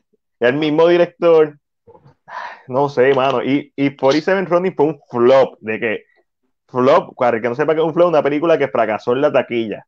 No recaudó lo que se esperaba, se fue por debajo de lo que esperaba. no sé, si tienen algo que decir al respecto, lo pueden decir ahora o callar Yo no para he visto, siempre. so, No creo que digan nada. Mira, y seguimos con Zac Efron. Va a protagonizar el remake de Three Men and a Baby. Ay, Eh, no hemos- es tu No. mena de baby. Tri, No es Three. Men. Son tres, Three. son tres. Sí, son tres. son Ese, tres. ese es el clásico que supuestamente en una escena se ve un fantasma. Sí, pero eso era un, un de esto de cartón. Un Stalin, o sea, un Stalin Ajá. de cartón, por decirlo así. Exacto, sí. Ni era para la gente que no sabía, Chris, porque le dañaste la ilusión de un fantasma dentro del set. Ahora la gente no va a ver la jodida película por culpa de Chris. Mira, y en lugares, en lugares que están muertos y posiblemente va a haber un fantasma, eh, Blockbuster se une a Airbnb para, para que Oh my god. Estoy, estoy papi ahí con, con telaraña, con telaraña ahí tú sacando las películas ahí, ah, ¿qué es esto? Y es la telaraña o algo semejante a una telaraña pegajoso. Este, pues te va a poder quedar en Blockbuster de Oregon. Vamos Pero Oregon. que supuesta, pero no que Sí. supuestamente era para personas locales. Tienes que estar, Ah. tienes que vivir ahí, tienes que vivir ahí. So, yo, no, yo como turista no puedo hacerlo. No puede, yo, no que, puede. yo como turista que soy el que voy a usar el Airbnb realmente, No, no Exacto. puedo. eso no, te- no hace sentido. Y yo, y yo así, soy el vecino y no lo puedo usar. Como que, Mm. ah, tengo que, ah, ¿tú crees que la gente va a meter? I don't know, I don't know, I don't Y know. creo que vale cuatro pesos. Cuatro pesos leí que eso es lo que vale el Que alquiler. básicamente eso es lo que vale ahora mismo Blockbuster. Las acciones de Las Blockbuster, acciones, cuatro Las pesitos. acciones, las Claro. acciones, cuatro pesos. Lo Papi, más seguro. te- te- paga Airbnb te llega una de estos, un certificado de acciones. Mira, Pero, este, hablando de eso, hablando específicamente de un blockbuster, ajá. que es una de las cosas más, es el, es el video, el video club más largo que ha durado. CinePR anunció que la película más larga del mundo la van a dar recientemente. Papi. A mí, yo estoy Ya. sorprendido con eso. ¿Quién? Ay, de verdad, yo, yo- a mí, Matiel, dilo tú, porque yo cada vez que lo digo me, me, me da como hasta Mira, a ganas de eh, llorar. La película va a durar 30 días. ¿30 días son? No son 30 ¿Cómo horas, son 30 diablos? días. 30 días, Señor. 30 días. 30 días. eh, y para joder, la van a transmitir y la van a destruir. El trailer está en YouTube. El trailer dura 7 horas. Yo saqué el por ciento de eso. Y 7 horas entre 30 días son más o menos un 4%. Son realmente un trailer. Yo vi el trailer. Mano, la quiero ver. le di par- Está. La frente. quiero ver. Si, si, si existiera alguien que te pagara por sentarte a ver ahí, estilo Seven, ahí tú ahí en una cama, así haciendo absolutamente nada, si existiera alguien que te pagara por ver la mierda esa, experimental, por 30 días, yo me sentaría a verla. Pero la pregunta es, ¿se puede grabar? ¿La puedo grabar? ¿No? No sé, la, la película va a estar en un website. No sé. A mí, 30 días, yo no puedo estar despierto 30 días, me muero. ¿Ellos van a pagar mi, mi funeral? No. no, mano, y fue- leí, leí que, la, que el shot fue continuo, el del trailer, y los actores tuvieron siete horas. actuando. ¿Cuál es la necesidad? Romper un récord Guinness. You people stupid, you so stupid. Mira, No, lo que está, lo que leí fue que el director ese va a ser el último como su carta de amor al, al, al trabajo de cine, de cineasta, porque esa va a ser su última película y se va a retirar. Qué bueno Porque que se muera. direct- Este, es un director conocido allá de, de donde él. me importa un bicho. Estamos bien al garete hoy, pero no es que se muera, no es que le deseo la muerte a él, pero fuck you, 30, o- 30 días, cabrón. Ah, ¿sabes qué fue eso? ¿Sabes? ¿Ustedes saben lo que fue eso? Eso fue que peleó con el cabrón de editor, el editor es un cabrón vago y dijo, ah, vamos a hacer, ¿quieres hacer algo experimental?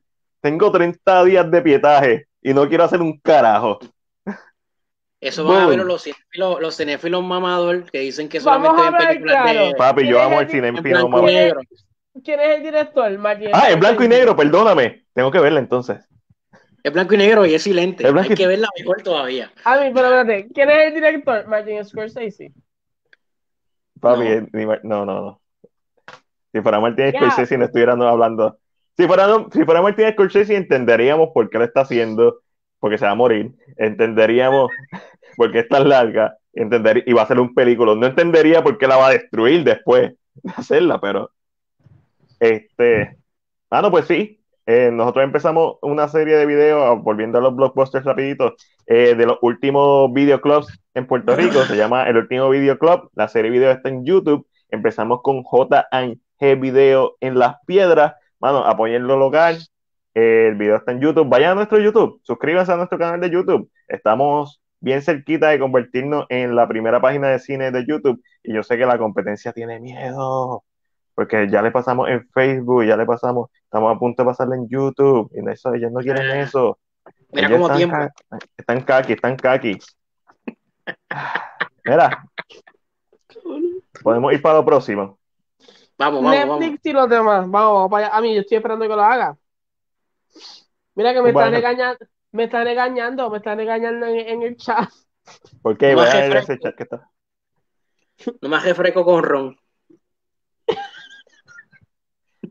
me están mandando un regaño que en Netflix se los di más. Ay, perdón. Ok, Tron 3, Jess, el director. Mate, pero que no lo quitas, estoy aquí mirando. Y me el de, de, Leon. Ah, el de Lion, Lion. Sí, la película de, de Van Damme. Exacto. No, Lionheart. No, no, Lionheart. No, Lion no es la de. Lion es la del nene que está Nicole perdido. Kidman y el nene que se pierde, que después Ustedes no saben de lo que están hablando, es la de Van Damme. Matiel ya tiene sueño, vamos a coger esto, que Matiel ya tiene sueño. Netflix los okay, okay. trailer de Devil All the Time. Pasó? Vimos el trailer de The Devil All the Time, que es este libro que tiene el mismo nombre y está protagonizado porque si han visto nuestro podcast saben que lo dijimos en este podcast ya, pero está protagonizado por Tom Holland, eh, Sebastián Robert Pattinson. Robert Pattinson, aunque lo que he dicho, a mí, no se mucho Robert Pattinson, porque muchos de los actores, esta, esta película específicamente se divide en dos partes, el pasado y el presente. Son los que vieron, los que vieron a Robert Pattinson y a Tom Holland son del presente. En el pasado vemos personajes como el de eh, Jason Clark. No, Jason Clark y el de Bill Skarsgård. Bill Skarsgård. Mano, el elenco está bien chévere. Esta película me tiene un vibe de eh, There Will Be Blood. estoy bien, bien... Pero con, con, con horror, exacto. A mí hay que ver cómo la hacen, es bien interesante porque el, el, libro se divide en dos partes. La, la película es horror, ¿verdad? La película es horror. Bueno, es, thriller, es thriller. Suspenso thriller, yes. Pero yo creo que es bien interesante esta idea de que van a hacer, cómo lo van a vender, porque tienen que vender dos historias diferentes. La historia de, no voy a decir el spoiler, pero la historia del pasado y la historia del presente. So, okay. let's see. A mí se ve buena. Esa es la de, la, la, película que el libro todavía no, no, no salió al mercado, que la, la filmaron primero. O, o sea, es, porque hay una película de Netflix. Este, haciendo, este, libro, este libro ya salió. Ya está, ok, ok. Está, deja de estar inventando, Chris. So, la película se ve súper buena. No, es que hay una película que va a ser Netflix que. Sí, sí, yo, yo, sé, yo sé, yo sé, yo sé de la que tú hablas. No me recuerdo el nombre, pero estoy consciente de que no te la estás inventando del aire. Pero gracias, Chris, porque ahora tuve que explicar. Estamos al garete, pero se la tuve que explicar. Eh, eh, el mundo entero. Mira, mira, mira, mira. Se ve brutal el trailer, la queremos ver, ¿verdad? Sí. Cool. Ok. Eh, Away, no vi el trailer. Otra película de, de, esta nena, de esta nena en el espacio o de ciencia ficción, de Hilary Swan. Another one. I mean, vi el póster, pero no, no vi Another one. ese es otro de los posters que está bien mierda. Ese póster está bien mierda. Oye, nosotros hablamos del trailer I'm Thinking of Ending Things. ¿Hablamos de eso? Sí. No. igual? I Think of Ending Things, que es la película de. Esa es la de Polanski. Charlie Kaufman.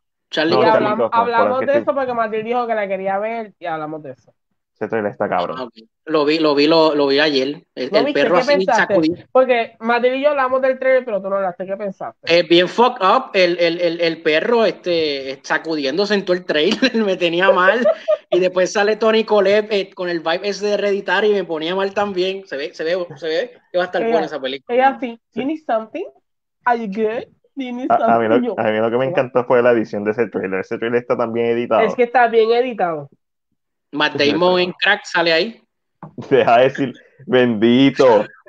Un día de esto nos pagamos de una demanda por encima de Damon en crack. I'm so sure of it. Cuéntame, ¿qué es lo próximo? Yo no he visto Avatar de las Airbender. Eh, la tengo en mi lista de ver. Este, pero los creadores de Avatar de Last Airbender iban a ser los responsables de hacer una adaptación live action que no tiene que ver nada con la de M. Night Shyamalan para Netflix, iba a ser una serie live action de la película, pero eh, tiraron una carta abierta indicando que ya no van a estar dentro de la producción, que ya no va a estar envuelto en el proyecto, a pesar de que Netflix originalmente le dijo que tenía rienda suelta y, Eso son fecas. y que, y que eh, independientemente el producto sea bueno o malo que termine saliendo en Netflix, que simplemente quieren dejarle saber que no es la visión de ellos. ¡Ay! Que sabemos con esto que va a ser una mierda. Yeah. Mira, va a ser otra, otra Death Note. Yo prefiero que Evolution. ¿Y qué pasa? Y esto es algo que la gente tiene que tener bien claro. Cuando estaban los, los creadores originales y esto, era bien interesante, porque la gente le daba la oportunidad. Cuando tú lo sacaste y es algo que al mundo entero, ok, no están. Ya sabes que la gente. Papi. Ya se acabó. ¿Por qué? Porque es que son las únicas personas que conocen al público que le gusta Avatar. A mí, eso no me sorprende que va a ser un flop. I don't know. Bueno, me la imagino bien americanizada, me la imagino bien mierda. Este podcast. Peor, peor que la de Night Shyamalan, la de Night. Te van a coger un blanquito de ojos azules por el personaje principal. Pa, pa, no sé, como no la he visto, Ank, Ank, no sé cómo se dice. pero sí, de la Brander. Mira, y esta, la, la primera noticia buena del podcast, Jonathan Priest, Priest va a interpretar el príncipe Philip en la quinta y sexta temporada de The Crown. Ángel, este es para ti con mucho amor. Pero a la misma vez, cuando vi la noticia, Jonathan Price, la misma vez cuando vi la noticia dije, él se ve más viejo que Email de Stanton. Fue lo primero que pensé. Y yo, no, hombre, no, hombre. Como que me lo imaginé ellos dos juntos.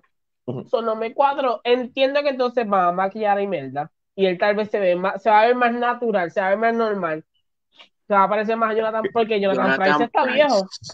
Jonathan Price está viejo, cabrón. Jonathan Price, que cuando, que cuando vi que cuando vi de tu Popes me, me, voló la cabeza que yo pensaba que él hablaba español y era, no era él. él le pusieron un voice over en las escenas de español. Pero así de, buenos, así de, buenos actores que te lo crees. Que, que, te vendía el voice over.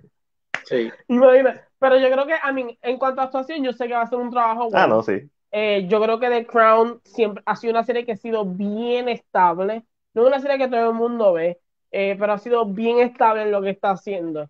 So, pero lo primero que pensé fue eso. Eh, Imelda no tiene la misma edad de, de Jonathan. Eso fue lo primero que me dio en mi mente. Pero entiendo que entonces a ella la van a poner mucho más vieja, eh, que se vea un poquito más joven que él, pero no tan joven. So, a mí me interesa ver qué van a hacer, cómo se va a ver ella. So, let's see. yo la veo, so.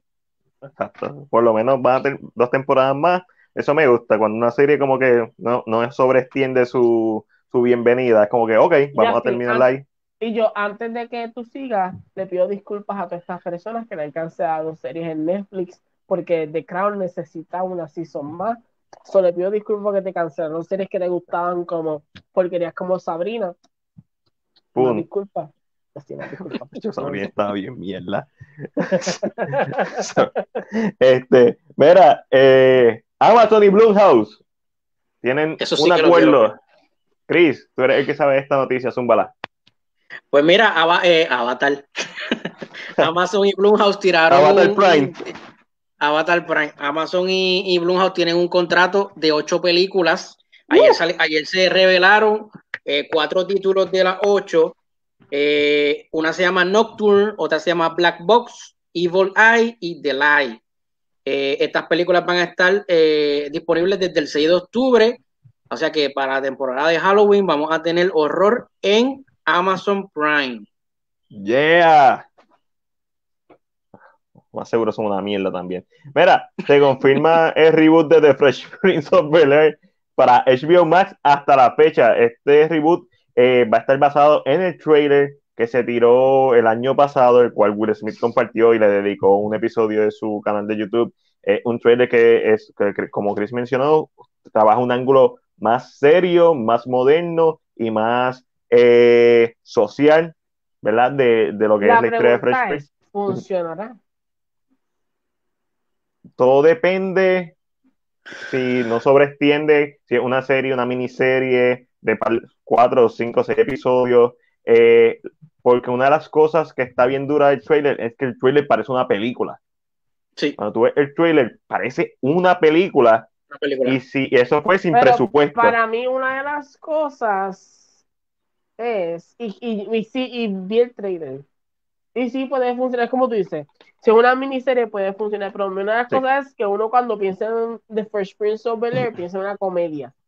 No, definitivo. So, cambiar, I mean, y, y, no es quitándole que sea posible. I mean, no. I mean, that's Por eso es que se llama Bel Air.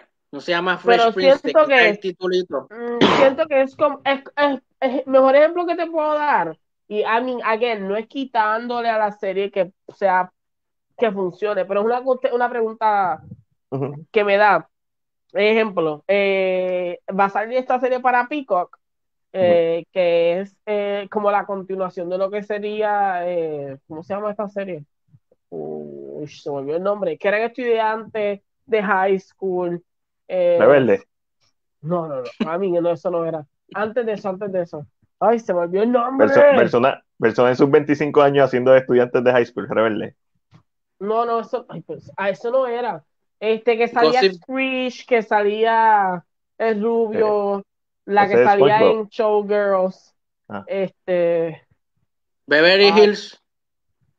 Oh, 9210. Se volvió, se volvió el nombre. Está viendo los comments, díganme, porque nomás ahora aquí me está. Ah, este. Ring the Bell. Ring the Bell. Save by Save the by the Bell. Save by the Bell. Por ejemplo, ah, gracias. Save by the Bell es una serie que va a regresar pero regresa en el mismo tono de comedia con temas más serios. Y con actores también de la original.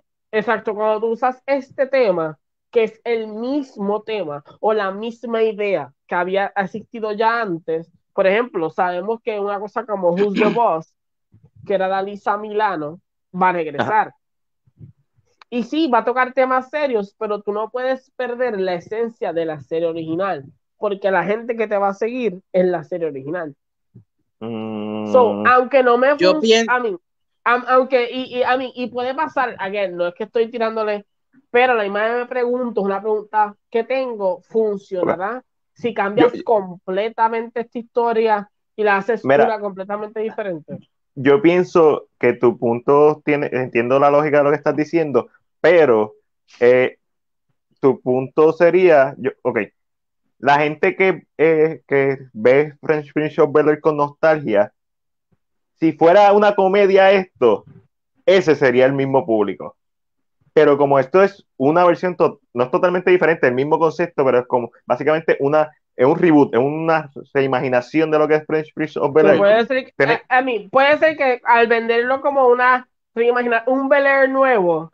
Y, y ten en cuenta, exacto, y mucha gente lo único que sabe de actualmente lo único que sabe de French Prince of Bel es los, los cantitos de videos que ven en Facebook, en YouTube, etcétera, que no es que tienen un contexto de la serie. A lo mejor dicen, ah, eso me recuerda a este video que vi, pero no van a estar conscientes de eso. Y tienen en cuenta que este trailer y el episodio de Will Smith, entre los dos tuvieron más de 100 millones, 100, no, 10 millones de views. So, yo entiendo que pros, eh, la casa productora de Will Smith lo va a estar produciendo, yo entiendo que mientras se haga cortito, que no sea como que de diablo, vamos a extender esto porque no hay necesidad. Algo bien hecho, bien cortito, de buen gusto y buena calidad, como el trailer, pienso que tiene un buen potencial, no tan solo de, apelar al público viejo, sino que sea como que la gente que lo vaya a ver, porque nosotros lo tenemos que ver, porque tenemos que cumplir con, el quote de, de, verlo, pero si es lo suficientemente bueno, decir, mano, esto vale la pena ver porque trasciende lo que es eh, la serie original y tiene un mensaje. ¿Qué cara tú estás haciendo, Ángel, Rosa, Ángel Manuel Rosado Castro? ¿Qué leíste? Ay, dice, mi Cris te pidió disculpas por eso. No he votado, no voté. Wow. Wow. Pero quiero, quiero, quiero hablar sobre, sobre Fresh Prince yo también, mira. Habla. En la serie, los que vieron la serie Fresh Prince saben que aparte de tener comedia, la, la serie tenía este, muchos muchos momentos dramáticos, incluso momentos que hasta te hacían llorar. Eh, con, la, con el tema del papá de Will Smith, que sabemos que pues su, su padre lo abandona. Creo que sí, al mover esto, al mover esto al plano, al plano más dramático, va, va a apelar más a, los sentimientos de la gente. Una cosa de lo que me gustó en el trailer fue que vemos en la, en la serie original vemos a, a, Carton, o sea que Carton es el bien pana de, del personaje de Fresh Prince, pero en el trailer vemos que como, como que chocan. O sea, en el trailer de, de vemos como que chocan. Y a mí me gustaría que Will Smith hiciera el, papel de Uncle Phil. Eso, yo lo, eso yo lo dije en el podcast de Movie Box. Y eso es como que el, si tú haces eso, vende la serie. A Will Smith como, como el tío. Ya. Obligado. Vendiste la serie. Eso es lo único que tienes que hacer. Uncle Phil tiene que ser. Will Smith. Lo interesante, lo que tiene que hacer la serie es tener esta idea de que Carton como siempre quiso ser blanco en la serie original, es que lo vendas como esta persona que cree en, el, en, el, en, el, ideal blanco. Este, lo que yo no quiero es que la serie se convierta en este, esta carta de odio. Eh, y eh, eh, es, bien difícil cómo lo van a hacer. So, no, no por hablar de un producto que no existe, pero sí me preocupa un poco el producto que va a salir. ¿Por qué? Porque aunque sí había momentos en Fresh Prince of Bel que uno se reía y se lo gozaba, había momentos serios. So, mm, eh, eh, la idea es cómo me traigas esta serie no sea demasiado cargada, no sea This is que estés llorando todo el tiempo, porque estás usando un IP que no era eso. Pero, este, pero, para ser justo. Para eso existen cosas como Blackish, que era comedia, siempre fue comedia, y hay temas bien serios que, que salen en sus episodios. Como sabemos, que ahora mismo eh, Disney le está permitiendo sacar un episodio que nunca habían sacado a Blackish y se lo están permitiendo sacar ahora en Hulu. So, I don't know. A mí, no, no me molesta. Eh, ahorita estamos hablando de Leadership of Horror. So, este, yo pienso que ejecución es todo eh, el brand no debe importar si la ejecución es buena. Pienso que tiene un buen material, pienso que está en un buen momento, específicamente, sabes que estamos en, el movimiento de Black Lives Matter, que es bien importante, y, algo que es real, porque al final del día, French Prince of cuando traía estos temas sociales, eran temas que eran reales, como el video que está por ahí, que es cuando los policías los arrestan. Eh, también esto en Family Matters hay un episodio en donde un policía. Sí, que son temas que ya han, existido, son temas que siempre han estado.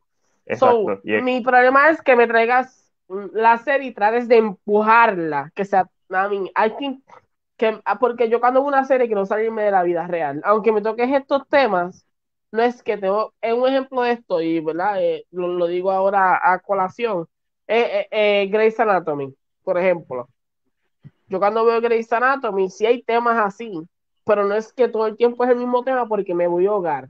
Yo, estoy yo cuando veo series lo que quiero es algo para salir de la realidad en la que yo vivo y vivir una fantasía, por decirlo de esta manera. Solo, o sea, a mí hay que ver, maybe a mí, hay que ver. Yo, o sea, no estoy quitando, pero a la imagen me preocupa un poquito que van a traer. Estás sobre preocupando.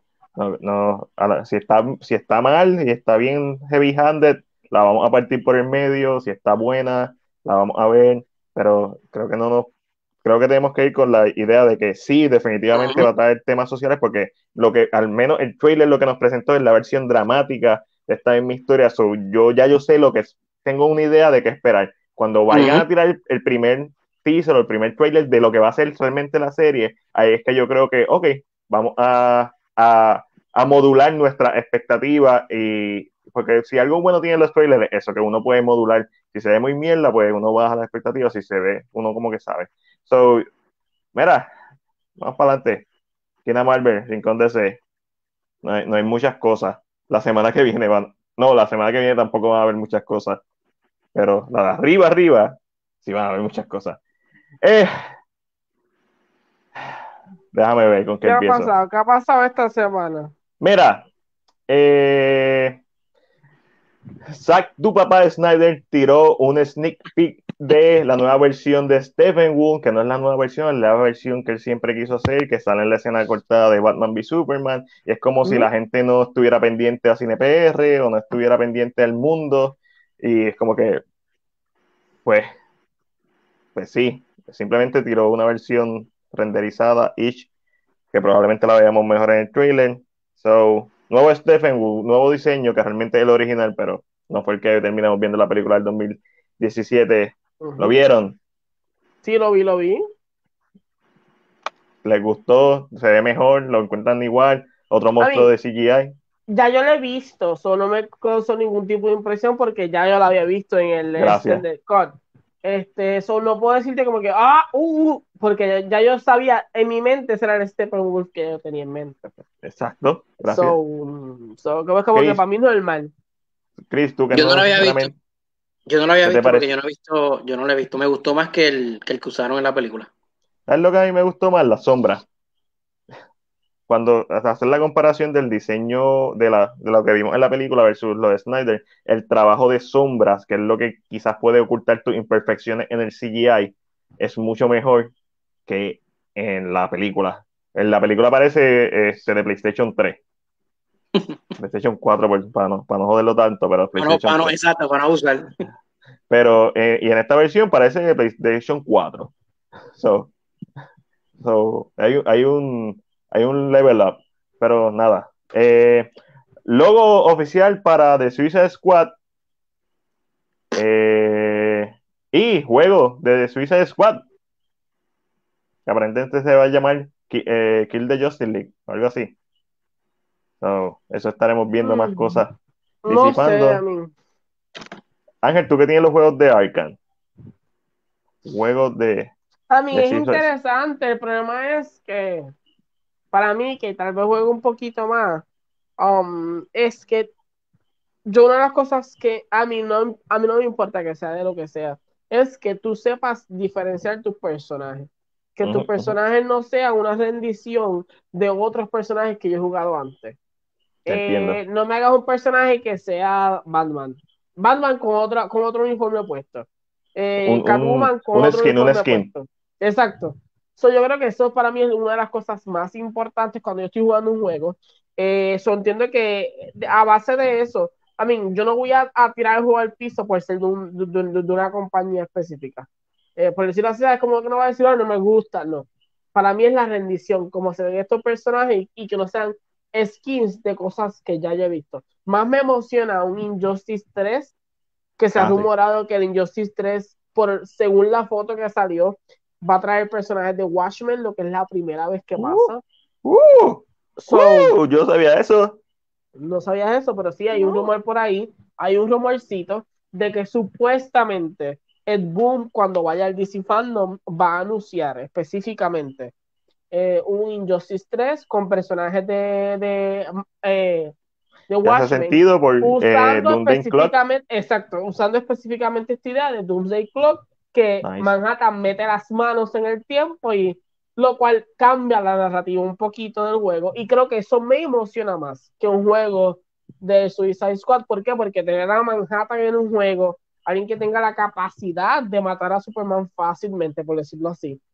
Eh, personajes de Watchmen, creo que me emociona, eh, creo que me emociona más esta idea de un Injustice, acá un juego de pelea bien basado en, Mortal Kombat, porque es lo mismo pero creo que me emociona más esta idea de un Watchmen cuando nunca lo hemos tenido en un juego, a un juego de Suicide Squad. Puede pasar, como que no lo voy a comprar, como que no me voy a envolver, pero si tuviera que decidir entre los dos, creo que para mí un Injustice Ahora mismo los chavos están en, en, Injustice 3. Sí, obviamente eh, es Boss Logic quien hace el arte de Injustice 3 y lo hace con un fan-made art, pero todos sabemos que Boss Logic está metido, bien metido en DC y en Marvel al punto de que él va a ser uno de los invitados de DC Fandom. Es como que es como que tú no haces un fanart porque me dio la gana de hacerlo, tú estás dentro ya. si, te, están controlando, te van a controlar. So, a mí me encantaría, maybe están buscando eso, que la gente diga, haz un Injustice 3 con Watchmen, porque imagínate un Injustice con Watchmen, imagínate. Estaría duro, estaría duro. Me gusta, me gusta. Me encantaría verlo. Además de que tienes personajes que uno, que no esperaba, y dos, te sales de la monotonía de, ok, Batman, otro Superman. Tiene a Roger, tiene a Ozymandias, tiene a The Comedian, eh, tiene a... y, y, no niego que hay muchos de estos personajes que se parecen a los personajes de DC y pelearían bien ah. igual. Pero es la idea que es Watchmen en un juego, lo que no se ha visto. Hay, es un IP que no se ha tocado de esta manera. yo creo que hay una habilidad que puede gustar mucho, va a ser más atractivo para mí que un juego de. I mean, pueden hacer un, tipo de Injustice, eh, eh, tipo Arkham, pero es más difícil porque hasta más difícil es conectarte, perdonen, más difícil es conectarte con un personaje cuando son muchos personajes los que están usando a un Injustice. So, let's see. No, me pompeaste con eso. Mira, y para terminar, ¿les gustaría ver una continuación de la serie animada de los 90 de X-Men? Ustedes saben, la que tiene el para para pam pam pam. ¿Sí? Mm, mm, mm. Pues, el, uno de los creadores, productor y director de la serie, Larry Houston, quien está retirado, por cierto, dijo que antes ha tenido conversaciones con Disney Plus para traer nuevamente la serie no necesariamente como una serie de veintipico episodios, puede ser un one-off, puede ser un, mini arco de historia de varios episodios, pero el punto es volver a traer la serie. Y dejando claro que para este proyecto él saldría de su retiro para hacerlo, porque realmente ellos aman esa franquicia y lo que hicieron con la serie de los 90. So, del 1 al 10. Si les dicen, ¿cuánto le das para que la hagan? ¿Cuánto, cuánto lo quisieras ver del 1 al 10? Yo, un modesto 8. 8. 8. Yo también. Tu angelito. Yo le di un 10. Nice. Nice. Mm. Yo creo que una de las mejores interpretaciones que ha tenido los X-Men ha sido en esa serie. Eh, claro, es una serie, es una, una, versión animada y creo que eso le permitió mucho, pero es una de las mejores historias que como han sido contadas So, yo entiendo que sí. Está bien el intro. Pero, espérate, pero tú no has hablado del famoso rumor. ¿Qué rumor de qué habla? Que el trailer que vamos a ver en el, el DC Fandom va a salir Dizard. Ah, sí, sí, sí, uno de los del corillo de Darkseid. Y también, tampoco mencioné que hay un panel que simplemente está titulado como que, ah, posible película nueva, signo de pregunta. Ajá, ¿Qué película nueva tú crees que pueden anunciar? Superman. Henry Cavill no está en la lista de invitados. Pero para mí va a ser. a ganar la película Superman ahora mismo? Sí. ¿Por qué? Porque y esta es, sigue, sigue mi, mi línea.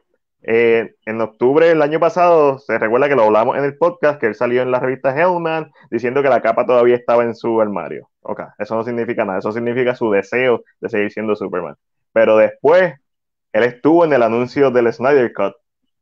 Y pues puede ser porque era Man of Steel, pero él estuvo en el anuncio del Snyder Cut. So, él fue parte de eso. Y que ahora no lo vas a traer en el mismo evento en donde va a anunciar Black Adam, básicamente, donde va a ser tu primer anuncio, no oficial, pero tu primer panel de Black Adam. En algún lugar Henry Cavill va a aparecer. Y obviamente se sabe que J.J. Abrams estaba con un proyecto de Superman y los rumores eran que él quería a Henry Cavill, pero también había rumores de que quería a un actor nuevo. So, en, estoy haciendo una adivinando, pero educadamente, de la misma forma que en un momento dije que el Snyder Scott iba a salir. Ahora estoy diciendo que no se extrañen que la sorpresa del DC Fandom sea una película de Henry Cavill como Superman. eso es lo que voy a decir. Si es otra cosa, chévere también, felicidades. Pero, bueno, yo lo que quiero a, a yo lo que quiero a Batman, no a Robert Pattinson. Y no es que la película de Robert Pattinson que va a salir en el, 2025 la voy a ver, eh, si no morimos. Pero una serie de Batman con Joe Manganiello como Deathstroke, como que tan perfecto. No sé. Let's see, let's see, vamos a ver qué pasa. Pero para la gente que está pendiente del DC Fandom, Matil, ¿cuándo va a ser el DC Fandom? El DC Fandom va a ser el 22 de, este mes, si no me equivoco. No sé cuándo va a ser, va a ser el sábado que viene, si no me equivoco. ¿Va a ser el sábado que viene? Sigo, ah, googleando aquí. El martes es el 18. yo, sé, que el martes, créeme que yo sé que el martes es el 18. Eso créeme que lo sé. ¿Cómo sabes que es martes del 18? Porque mi amada cumpleaños el Ay, martes 18. Sí. ah, Mira, DC Fandom creo que es el 22 porque yo, yo... yo saqué la, yo hice el schedule de mi, de lo que voy a estar viendo. Eh, Sí, para el 16, DC 20, Fandom. el 22. El sábado 22 va a ser el DC Fandom y obviamente en CinePR vamos a estar cubriendo las partes que nos interesan del DC Fandom, todo lo que tiene que ver con películas. Las series de CW a mí me las explotan a un nivel masivo, so, me da lo mismo. So, eh, eso, eso le toca a Chris. Papi, Chris, te toca CW. Conmigo no cuenten. A mí no me metan esas mierdas. Ya No, bueno, eh. gracias, gracias por todo mi gente, nos vemos. Mira, vamos a estar cubriendo el panel de The Flash, el panel de Aquaman, que por cierto, Chris me envió ahorita que van a cancelar los cómics de Aquaman. Este, A mí, últimamente es una noticia que nosotros no hablamos de cómics, no la tocamos, pero DC, DC está cancelando varias cositas últimamente. so, AT&T Este, limpiando antes- la casa, papi. AT&T, exacto. AT&T y, y ¿verdad? Warner Brothers, la cabecilla, están limpiando específicamente la casa. ¿Qué vamos a hacer? ¿Qué van a hacer? ¿Qué van a limpiar? ¿Qué no? ¿Qué no? Y Aquaman es Jim- una de las cosas que están sacando de, de Jim producción. Lee lo pusieron en una buena posición y ya Pero dijeron ¿sabes que qué? Yo pienso que Jim Lee está en la misma posición que tenía antes. Sí. Es la misma con otro título. Es Yo- como ¿sabes que qué? eres ¿Sabes lo qué yo pienso? Yo pienso que es la misma posición con menos gente, por ende se ve más, más, pero más es arriba. bien posible. So, veremos a Mira. ver la- la- los cómics últimamente. Esto va a cambiar. La- Sí, com- todo. los cómics van a cambiar en estos próximos años. Este, eh, los despidos masivos, iba a irme por algo de ahí, de Ah, eh, DC Universe, la plataforma DC Universe, los shows los van a ir moviendo a los, los que son buenos, a HBO Max, y, pero Jim Lee dijo que, que por lo menos por el próximo año todavía van a mantener la plataforma y van a y pronto van a estar anunciando, pronto puede ser de aquí a seis meses, qué va a pasar con el contenido digital de DC Universe, que me imagino que lo van a mover en algún otro lugar. A mí, DC Eh. Universe va a desaparecer. Yo creo que es una de las Sí. cosas que siempre se mencionó desde el Eh, principio. eso, eso, nunca dio pay. Eso fue como que, pero si va a tirar HBO Max. A o mí, sea, es, es- es que cuando HBO Max iba a salir, yo creo que nosotros entendíamos que DC Universe iba a merge con HBO Max, iba a convertirse en su próxima casa. A mí, no sé por qué lo tienen sobre. Cuando tan pronto salió HBO Max, sabíamos que DC Universe iba a morir, porque Sí. eh, te quita más tiempo, te quita más dinero. So, era parte de-. Es triste, eh, porque DC Universe era el, el lugar donde vez los fanáticos de DC podían ver cómics. Eh, so, es hora de que en este aspecto DC o se encargue de tener este cómics, una plataforma para cómics específicamente, o haga algo, porque mm, a mí no puedes tampoco tirarle agua o decirle a los fanáticos de cómics, no hay nada para ti. No hay Wow. forma de que tú veas la plataforma. Eso hay que ver.